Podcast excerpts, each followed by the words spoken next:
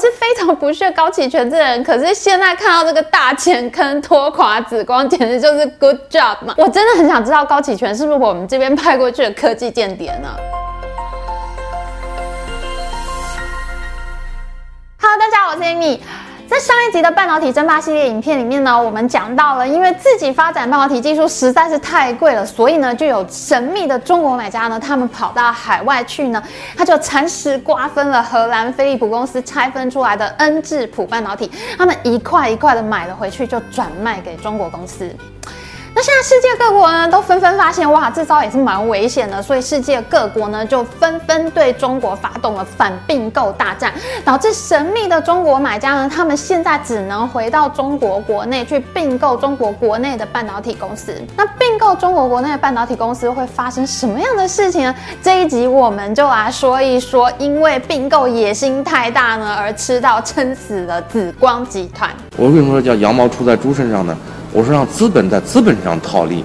我们获得长期资本呢，去发展产业。大家还记得吗？他就是那个在二零一五年的时候到台湾来放话要买下台积电、联发科，还差点买下台湾封测大厂立成科技的紫光集团董事长赵伟国。哇，那一年全台湾都觉得好震撼啊！中国半导体兵临城下，叫嚣要把全台湾最好的半导体公司都买下来。而且呢，他还说，如果台湾政府阻止不让我们中国人买的话呢，赵伟国他说他就要回去建议中国政府禁止台湾的半导体产品在。中国出售，当时真的是觉得好屈辱哦，真的很受不了。而且呢，竟然还有一些台湾公司呢去配合叫嚣，哎，他们就说为什么政府不让我们卖公司呢？然后还有很多媒体舆论配合这样的说法。那个时候感觉真的是非常的难受，非常的屈辱。那现在紫光集团怎么样了呢？就在二零二零年的十一月份呢，紫光集团的债券首度违约，它公司的总负债已经到达两千亿人民币，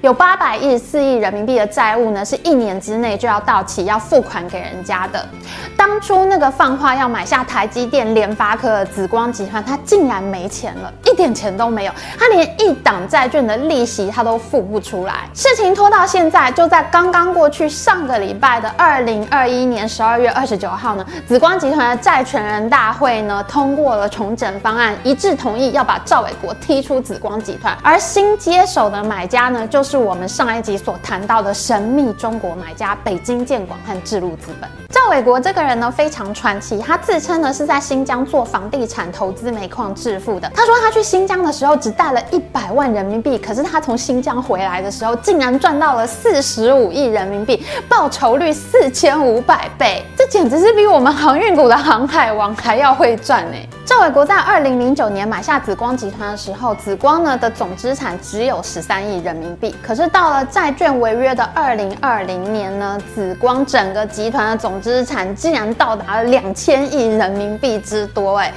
短短十二年，赵伟国再一次演出人生大惊奇，他的公司成长了一百五十倍，这就相当于你拿一百万出来开公司，结果你做到了一亿五千万那么大。他买的资产都是几千几百倍的暴涨，他买什么东西，什么东西都大涨，这你相信吗？赵伟国之所以可以那么嚣张，他不只想买台积电、联发科，他还曾经计划拿两百三十亿美元呢去收购美国记忆体大厂美光集团，他还拿三十八亿美元呢要买下美国的威腾电子。他一不高兴呢，他就说他要叫中国政府禁售台湾的产品，一副代表中国政府去世界各地到处收购的架势。事实上，外电路透社就曾经报道过，其实赵伟国呢，他。就是前中国国家主席胡锦涛的儿子胡海峰的人马。胡海峰呢，他在二零零八年的时候到北京清华大学担任党委书记，那所以他就在二零零九年的时候叫赵伟国到紫光集团了。那紫光集团呢是北京清华大学校内的产业，所以呢胡海峰就叫赵伟国到了紫光集团去。那因为现任中国国家主席习近平他在上位的时候呢，得到胡锦涛相当大的帮助，所以他一直都很感恩胡锦涛，所以他也。非常重用赵伟国。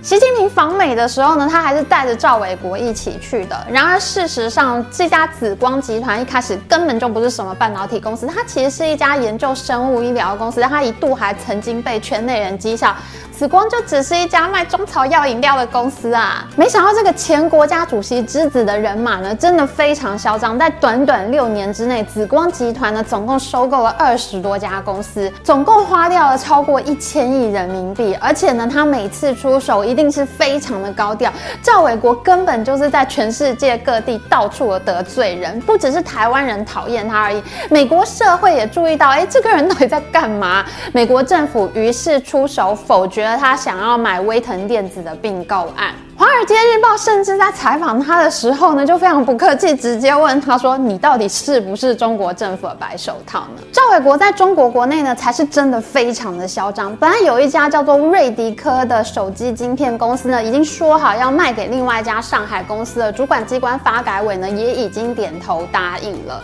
那在中国那边呢，这种行为就叫做发路条给你。那赵伟国呢，他竟然就直接不理发改委，他就说这家公司呢，我们紫光要买。那发改委就非常的生气啊，他就公开的说，你不能这样，我这家公司我们已经做过实力查核，大家都审查完了，你不能不守规矩。可是赵伟国一点都没在理发改委，哎。发改委的权力是非常的大哦，中国石油价格啊、煤矿产量、农业生产、战备物资，全部都是发改委在管的。可是赵伟国就直接无视，他直接从美国股市呢就把瑞迪科这家公司呢给买到下市为止。所以你看他有多嚣张，多少人恨他恨得牙痒痒的。赵伟国背景这么硬，那为什么现在他被踢出紫光集团了呢？这就要讲到我们这两集半导体争霸战的主题。你以为并购技术很快，可是你根本就搞不清楚买卖公司有什么风险，到最后并购呢可能会把你活活撑死。紫光集团就是一个血淋淋的例子。我们在上一集讲到呢，中国神秘买家北京建广和智路资本呢，他们专门去买荷兰飞利浦拆分出来的恩智浦半导体呢，结果做得非常的成功。为什么呢？因为恩智浦它本来就是一家超强的公司，它全部都是老外在经营，老外的团队、老外的技术，你中国人根本就不用管，你买来以后坐在那边坐等营收利润上缴母集团就可以。所以其实我们在并购公司的时候呢，买营收、买利润呢，一直都是一个非常重要的关键考量。买不到外国公司，那就买中国国内的公司好喽。大家想的都一样。赵伟国在六年内呢，买下二十多家半导体公司，其实大多数都是中国国内的公司。可是我们知道啊，中国的半导体产业还在非常初始的阶段，赚钱的公司真的非常的少，大部分都还是在烧钱的投资阶段。可是如果这个时候你一直买进来一些在亏损的公司的话，那你的母集团呢就要一直赔钱进去，这样下去其实你根本赔不了多久。赵伟国也不是不懂这个道理，你看他想要买台积电、美光、联发科，个个都是赚钱公司。可是问题是，人家赚钱的公司好好的，为什么要卖给你呢？哪有这种好事呢？像张忠谋他就直接回应说：“台积电你买不起。”而且呢，赵伟国实在是太高调了。像他其实本来想要买美国威腾电子，那也是一家好公司，而且相形之下并没有那么贵。可是呢，他因为太高调，所以最后美国政府就否决了这个并购案。最后呢，他来台湾叫嚣了半天呢，其实收获也不能说是非常多。他只买下了台湾的封测大厂立成科技，还有挖到了我们华亚科的总经理高启全。二零一五年呢，赵伟国本来签下。了呢，要以一百九十六亿新台币买下台湾立成科技百分之二十五股份的并购邀约，可是最后呢，结果是没有买成。为什么？因为他买了太多中国国内的半导体公司，大家都没有办法上缴营收利润，所以呢，他手上是没有钱了，他没钱买立成科技。那没有钱，他怎么办呢？他们紫光集团里面呢，有一家上市公司叫做紫光国威，他就想，我拿这家公司来融资嘛，叫投资人都来投资我的公司，那我就可以再来发动我的并购大业了。于是赵伟国提出了一个八百亿的融资计划，他说呢，他要拿其中六百亿人民币来盖工厂。然后另外两百亿人民币呢，就来并购其他的公司。那并购台湾立成科技的钱呢，就从这两百亿人民币拿一部分出来就可以了。哇，这听起来真的很棒，对吗？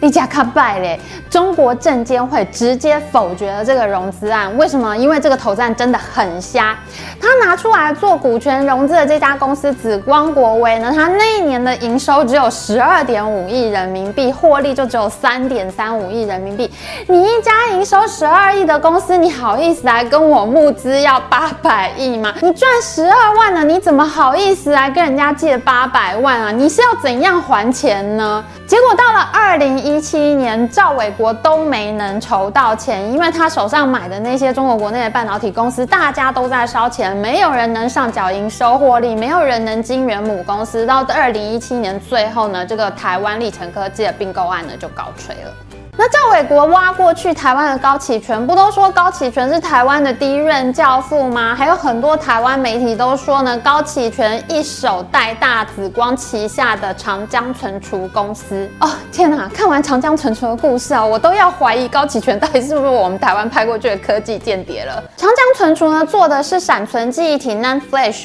而我们知道的记忆体大厂呢，根本就是超级钱坑，像韩国的三星啊、海力士啊，都是穷举国之力。集中攻打记忆体的领域，才把台湾的记忆体厂呢给打到二线。现在全球前五大记忆体大厂呢，就囊括了百分之九十的市占率。那像长江存储这种只有百分之三点八的后发公司呢，追赶是非常非常辛苦，它也要花大把大把的钱。可是呢，赵伟国一挖到高启全，他简直是太开心了。他在二零一六年的时候，他就开始要做这个记忆体，殊不知掉进一个大钱坑。赵伟国前前后后呢宣布过好几次上千亿的投资计划要投入长江存储，在南京呢要花三百亿美元盖厂，在成都呢要花两百四十亿美元盖厂，可是最后呢都没有盖成，这些钱呢都筹不出来，这当然是筹不出来啦。刚刚我们讲他买台湾立成科技都没有钱了，这种三百亿美元等级的投资，他怎么可能拿得出手？其实这一次呢，紫光集团接近破产，公司重整的过程中呢，大多数的买家进去看账以后呢，大家出来以后都说不想买长江存储，因为实在太花钱，根本就是一个大钱坑。根据专业顾问机构的分析呢，他们认为呢，在未来的十年之内呢，长江存储最少最少也要花掉五千亿人民币，也就是说，你每年都要投资五百亿人民币进去。如果有看我们之前半导体争霸系列影片的同学呢，你们就会知道，中国政府呢，他拿了十年两期半导体大基金出来投资半导体产业是三千四百亿人民币。整个中国中央政府，他十年要扶植半导体产业，他他拿出来钱是三千四百亿，可是你长江存储竟然就要花掉五千亿人民币，哎，那大家就可以知道高启全是怎样挖了一个钱坑给赵伟国跳。本来我是非常不屑高启全这人，可是现在看到这个大钱坑拖垮紫光，简直就是 good job 嘛！我真的很想知道高启全是不是我们这边派过去的科技间谍呢？这些一个又一个的钱坑很快拖垮了紫光集团的财务，因为赵伟国呢他已经没有办法再去发股票融资了。中国证监会不准嘛，所以呢，他只好去跟银行借钱。那当你财务有困难的时候呢，银行借给你的钱呢，都是比较短期，一年之内呢就要到期还钱的，而且呢，利息也是偏高的。你拿利息这么高的短期贷款去养，要养个三年五年才能够开始赚钱的公司，这不是要赔更多钱了吗？这导致了紫光集团的财务呢，到了二零二零年初呢，就已经变得非常紧张了。赵伟国只好把先前他买进来那些公司呢，有一些是已经赔钱赔到已经可以开始赚钱的公司呢，都已经到赚钱的时候，这时候他不得不把这些公司给卖掉。那譬如说做手机晶片的紫光展锐啊，还有另外一家上市公司紫光股份啊，他把这些公司的股份呢都卖出了一部分，用来筹钱还债。可是当时呢，紫光集团的总负债已经高达两千亿人民币，资不抵债，他一年之内要还的债呢就有八百一十四亿人民币，占了他债务相当大的比例，赵伟国根本就吃不消。我觉得赵伟国一度都快要疯了，因为他这个时候呢，他还去买一家叫做成泰财险的保险公司。哎，你一个半导体公司，你买财险公司要干嘛呢？因为保险公司里面呢就有保费。那当他入主了这家保险公司，他竟然就叫这家保险公司拿他们的保费去买紫光集团的债券呢？你说他是不是快要疯了？这个故事听起来有没有很熟悉？这根本就是房地产公司恒大集团的翻版呐！因为这些举动真的太疯狂了，所以后来也被中国银保监会给叫停。因为母公司的财务状况太糟了，好不容易做到可以赚钱的子公司，这时候竟然也没有办法上市。像是做手机晶片的紫光展刃，它其实已经开始上轨道，但是它的财务审核呢，没有办法通过证监会的许可，它也就没有办法上市。那紫光集团的持股呢，也就没有办法退场，没有办法在紫光展锐上市之后呢，卖给这个大众的投资人。所以赵伟国到了这边，真的是已经山穷水尽了。在上个礼拜，二零二一年的十二月二十九号呢，我们上一集所讲过的神秘中国买家智路资本和北京建广呢，他们一次募集了六百亿人民币入主紫光集团，赵伟国彻底出场。到这里，你可能会想要问：哎，智路资本和北京建广他们先前做那个恩智浦半导体案子，不是非常的成功吗？他们有成功经验，说不定会比赵伟国好啊。